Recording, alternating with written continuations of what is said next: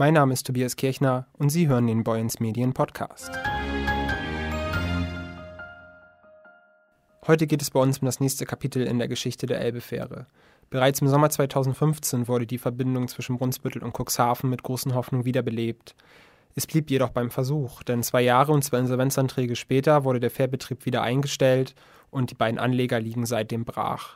Jetzt gibt es neue Hoffnung für die Fähre und alle Fans, denn eine neu gegründete Betreibergesellschaft will einen Anlauf wagen und bereits im kommenden Frühjahr sollen die Schiffe wieder fahren. Neben mir sitzt jetzt ein Experte für das Thema Elbefähre. Mein Kollege Michael Behrendt beobachtet das Thema nämlich schon seit der Premierenfahrt. Ja, Michael, mehrmals ist das Projekt Elbefähre nun schon gescheitert. Jetzt soll es wieder einen Versuch geben.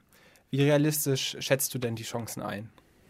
Ja, also erstmal muss man sagen, dass diese scheinbar offizielle Meldung vom Wochenende, die da auf Twitter kursierte, nämlich dass ab 1. April 2019 wieder ein Pendelverkehr zwischen Brunsbüttel und Cuxhaven aufgenommen wird und dass auch schon ein Schiff gibt, das gechartert wurde, das ist eine Ente. Derzeit ist eine neue Betreibergesellschaft in Gründung, die hat auch schon Namen Elbe Ferry GmbH. Dahinter stehen zum einen der Mahner Heinrich Ahlers, der ist ja seit einigen Jahren schon in der Schifffahrt und Hafenwirtschaft tätig sowie der Rechtsanwalt und Unternehmensberater Ulrich Kalthoff, der kommt aus Cuxhaven. Dritter im Bunde bei der ganzen Geschichte und Hauptgeldgeber ist die Green Cruisers GmbH. Das ist eine, ein Unternehmen aus Hamburg, das hat sich unter anderem äh, schon mit nachhaltigen Schiffsantrieben beschäftigt und ja, die steuern 80 Prozent des Stammkapitals bei. Man sichert aber eine Firmengründung erstmal allein noch kein Betrieb und da wird also noch viel Wasser die Elbe runterfließen. Kann man denn jetzt schon sagen, wie konkret das Vorhaben ist? Ja, also tatsächlich hat sich Alas bereits in Norwegen umgeschaut nach äh, geeigneten Fähren und ist dort offenbar fündig geworden. Zu den Schiffen, da ist in der engeren Auswahl unter anderem das Fährschiff Fanafjord. Das ist größer als die bisher eingesetzten Fähren, schneller und damit letztlich auch kosteneffizienter. Und laut Alas wäre es denkbar, dass man zunächst auch mit einer Fähre wie dieser startet, also auch ein Fährschiff statt zwei. Und nur anders als das eben am Wochenende im Netz kolportiert wurde, ist eben noch nichts unter Dach und Fach gebracht worden. Und ja, es hat zum einen damit zu tun, dass eben diese neue Gesellschaft äh, noch nicht fertig gegründet ist. Das heißt, da steht der Eintrag ins Handelsregister noch aus. Und ja, der eigentlich wichtigere Punkt, der zweite ist, dass man eben noch die Bundesländer ins Boot holen will. Mhm. Bislang hieß es dazu ja immer, dass die Länder den Fährbetrieb nicht finanziell unterstützen wollen. Hat sich daran jetzt was geändert? Jein. Also zunächst muss man sagen, dass gerade das Land Schleswig-Holstein da bei der ganzen Thematik sehr zurückhaltend ist und was die Elbefähre betrifft. So von niedersächsischer Seite, da klingt das oftmals ganz anders. Dort ist man zumindest nach außen hin äh, ja, fraktionsübergreifend einig, dass man das Thema grundsätzlich unterstützen wolle. Aber Subventionen dieses Betriebs einer solchen Fährverbindung, die schließt der Gesetzgeber aus und da hat sich also nichts dran geändert. Entsprechend waren ja auch die Leute von Elblink damals ja gescheitert mit dem Gesuch, da finanzielle Unterstützung zu erhalten. Und nur jetzt gibt es eine neue Situation. Und zwar wird ja angedacht, äh, ja, ein Schiff zu kaufen. Und da ist es denkbar, dass die Länder den Kauf eines solchen Fährschiffes oder auch mehrerer Fährschiffe durch ihre Bürgschaftsbanken absichern. Und diesen Weg, den wollen Alas und seine Partner jetzt eben auch gehen. Nun war es ja so bei den vorherigen Versuchen, dass es immer am finanziellen gescheitert ist.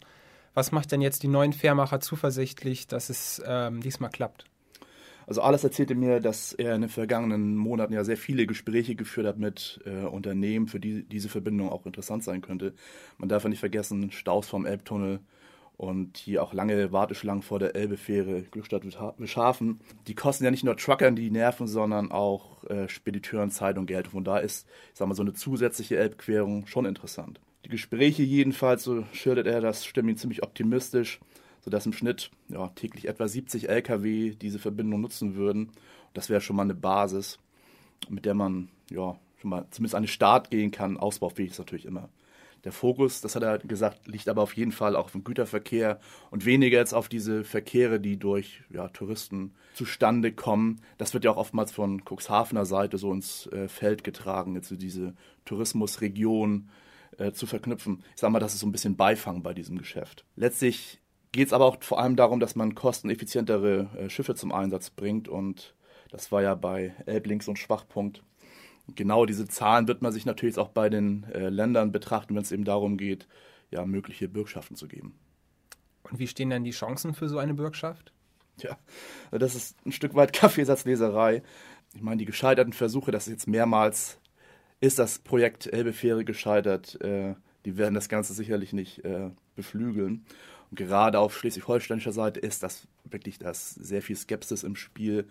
Und so bleibt es echt tatsächlich abzuwarten, äh, ob sich diese Begeisterung, die Ahlers und seine äh, Kollegen dort äh, ja, jetzt transportieren, ob die sich auch auf die politischen Entscheider überträgt. Und letztlich müssen am Ende einfach die Zahlen noch stimmen. Ich glaube, was man aber auf jeden Fall sagen kann, ist, wenn diese Bürgschaften jetzt nicht zustande kommen, dann war es das mit der Elbefähre. Also dann äh, ja, ist das Hoffen vergebens auf einen Neustart. Ganz egal, ob es jetzt im Februar, Frühjahr, im Sommer ist, dann war es das. Du wirst das Ganze dann ja sicherlich weiterhin verfolgen. Dann sage ich schon mal vielen Dank für das Gespräch und dann schauen wir mal, wie es mit der Elbefähre weitergeht.